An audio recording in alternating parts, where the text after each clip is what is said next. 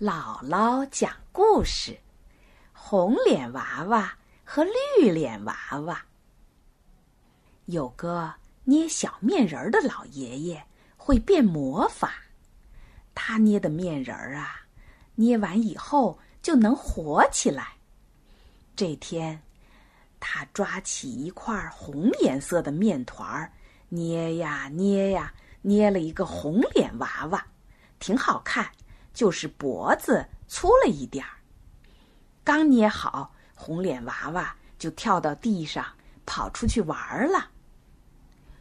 过了一会儿，一位叔叔上老爷爷家来了，皱着眉头说：“老爷爷，您家的红脸娃娃嗓门太大，差点把我耳朵都震聋了。”一位阿姨也上门来了，气呼呼地说。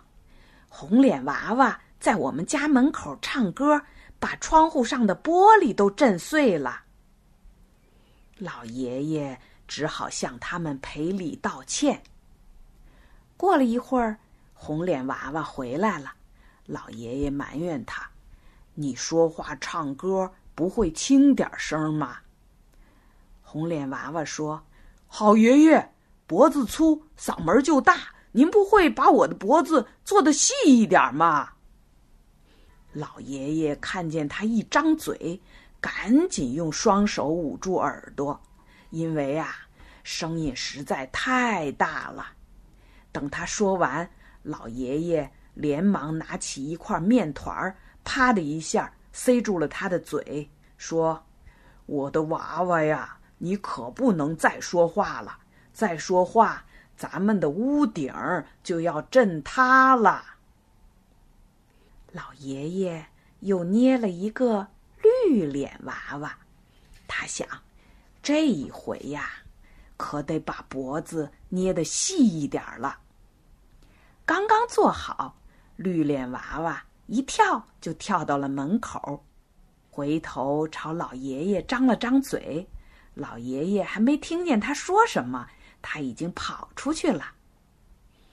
一会儿，一位老奶奶走来说：“哎呦，怎么啦？你家的绿脸娃娃是个哑巴吗？”又有一位老公公也来了，说：“你家的绿脸娃娃真没礼貌，问他话，他只是把嘴唇动一动，也不理人。”老爷爷。只好又向他们赔礼道歉。过了一会儿，绿脸娃娃回来了，老爷爷埋怨他：“你为什么不声不响啊？人家问你话也不回答，太没礼貌了。”绿脸娃娃一听，着急了，嘴一张一张的。老爷爷把耳朵贴在他的嘴边儿。才听见他说的话。我见了谁都说您好，问我话我也回答，可我脖子太细，嗓门太小，人家全听不见呐。